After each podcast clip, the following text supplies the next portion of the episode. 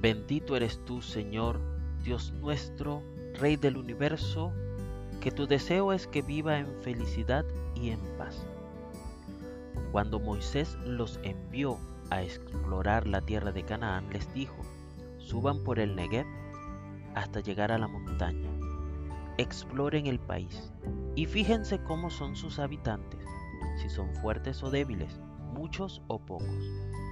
Averigüen si la tierra en que viven es buena o mala, y si sus ciudades son abiertas o amuralladas. Examinen el terreno y vean si es fértil o estéril, y si tiene árboles o no. Adelante, traigan algunos frutos del país. Esa era la temporada en que maduran las primeras uvas. Números 13, 17 al 20. Un espía es un enviado para conocer un lugar, explorar el territorio, ver sus fortalezas y debilidades y estar atento a cualquier detalle que pueda ser de beneficio. Esa persona debe enfocarse y no permitir que nada lo distraiga de su objetivo.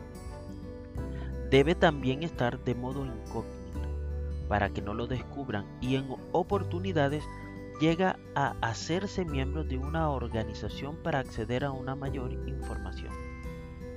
Su vida está llena de estrés y zozobra, así como también de innumerables registros para entregar a sus superiores. Por otra parte, vemos al turista lleno de felicidad, tal vez con una cámara para registrar lo hermoso del lugar. No tiene temor ni se esconde.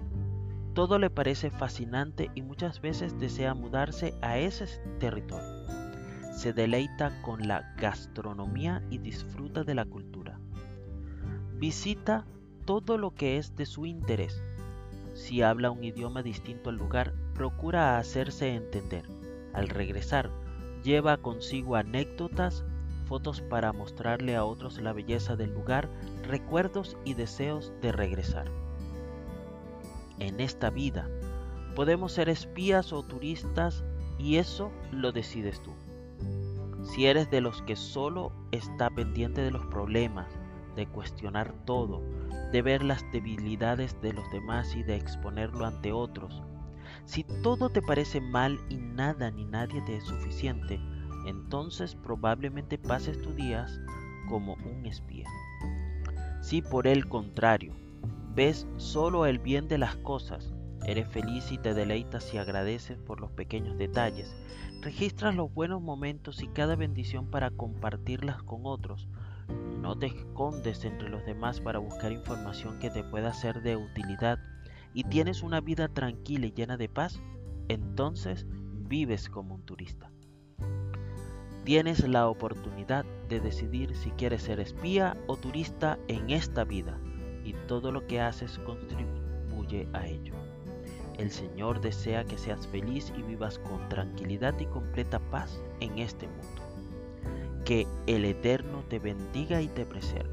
Que el Eterno ilumine su rostro hacia ti y te otorgue gracia. Que el Eterno eleve su rostro hacia ti y ponga paz en ti.